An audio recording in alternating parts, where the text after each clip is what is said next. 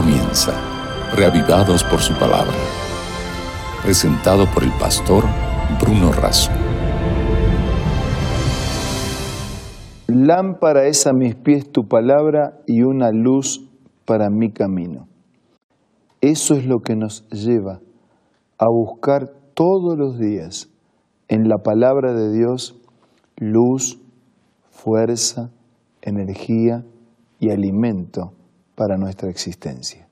Hoy nos dedicamos al Salmo 149, pero antes pedimos la bendición de Dios. Señor, al abrir tu palabra invocamos tu nombre para que en tu presencia podamos leer, meditar y crecer. Te lo pido y te lo agradezco todo en el nombre de Jesús. Amén. Estamos casi llegando al final del libro de los Salmos. Este es el anteúltimo capítulo. Como ya les conté, los últimos seis capítulos de Salmos son directa y exclusivamente canciones de alabanza a Dios. Este salmo evoca la victoria en tiempo de enemías y centraliza la gratitud en Dios el Redentor. Y al mismo tiempo que expresa alabanza a Dios, es una súplica al pueblo para vivir reconociendo a Dios. Cantad a Jehová cántico nuevo. Su alabanza sea en la congregación de los santos. Alégrese Israel en su hacedor. Los hijos de Sión se gozan en su rey.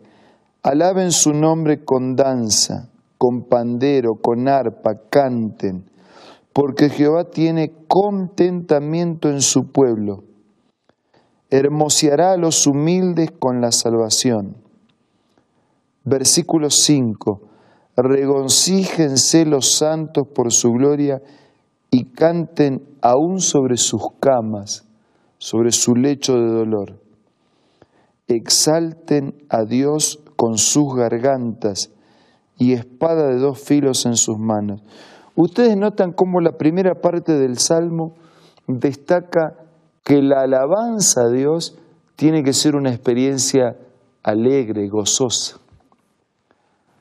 A veces uno puede hasta participar de algún culto eh, así que monótono, ¿no? El culto tiene que ser una expresión de alegría, de, de felicidad, sentirnos en la presencia de Dios, honrar su nombre, agradecer por sus bendiciones. Y miren aquí no dice, además de repetir varias veces, de cantar, de alabar, de reconocer a Dios, dice que tenemos que hacerlo, alégrese Israel, gócense en Dios. Eh, Dios se contenta con un, cuando su pueblo está feliz regocíjense los santos por su gloria, exalten a Dios. O sea, la alabanza es siempre una expresión de alegría.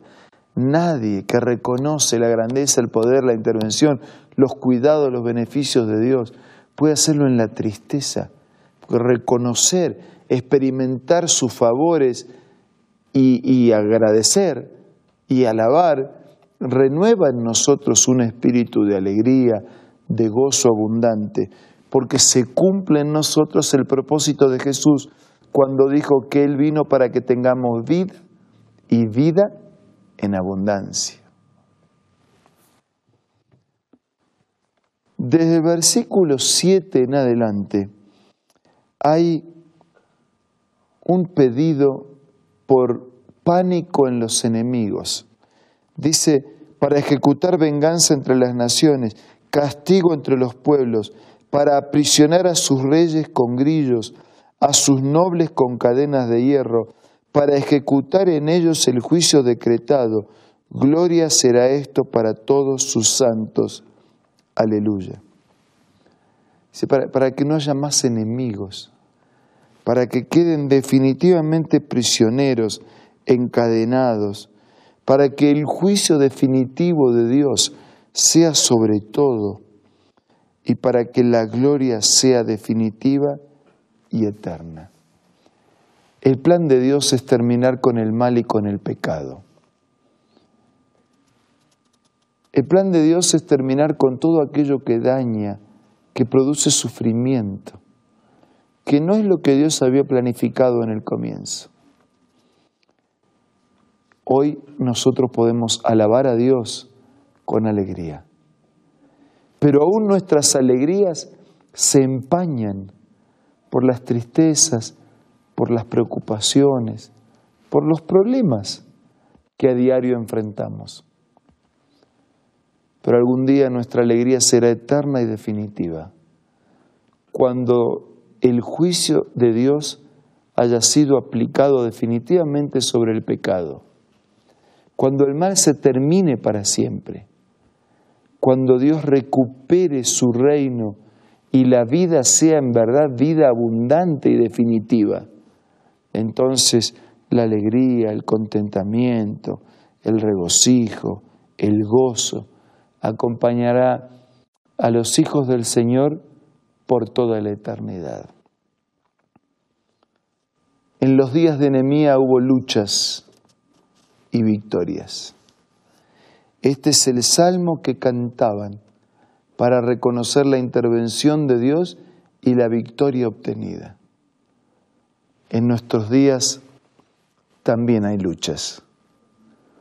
Diariamente luchamos y diariamente podemos ir obteniendo algunas pequeñas victorias que nos van a llenar de fuerzas y que van a alegrar nuestro corazón. Pero algún día, de aquí a muy poco tiempo, cuando el Señor cumpla su palabra y venga a nosotros el reino de Dios, cuando Jesús regrese a esta tierra, y no para nacer en la pobreza de un establo de Belén, sino para reinar poderoso sobre todo el universo, haciendo de esta misma tierra, lastimada por el pecado, el centro de su reinado universal. Entonces, la victoria será definitiva. Hoy luchamos y vamos obteniendo pequeñas victorias que alegran el corazón y da fuerza para seguir luchando. De aquí a poco la victoria será completa, será definitiva. El regreso de Jesús marcará el final del pecado para siempre y la vida será plena y abundante como la había creado en el comienzo, como la prometió cuando transitaba los caminos de esta tierra y como aparece reflejada a lo largo de todas las páginas de la Biblia. Sí, amigos queridos, podemos y debemos ser vencedores por medio de aquel que fue vencedor en su vida y en su muerte. Podemos ser vencedores sobre el mal, sobre el pecado. Podemos prepararnos para compartir el eterno reino de Dios. Dios quiere contar con usted en su reino. La pregunta es si usted también quiere ser parte del reino de Dios.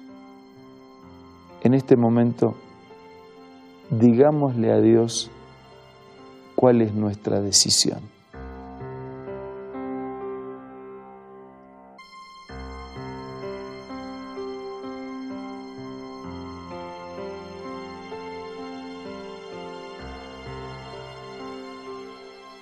Padre nuestro que estás en los cielos, te damos gracias porque de aquí a poco la victoria será completa y definitiva y queremos ser guiados por tu palabra en el caminar de nuestra vida. Queremos amarte y obedecer tus enseñanzas, de manera que cuando regreses podamos vivir contigo por toda la eternidad. Nada merecemos, pero te pedimos y te agradecemos todo en el nombre de Jesucristo, nuestro Señor y Salvador. Amén. Fue muy bueno poder estar juntos en esta ocasión.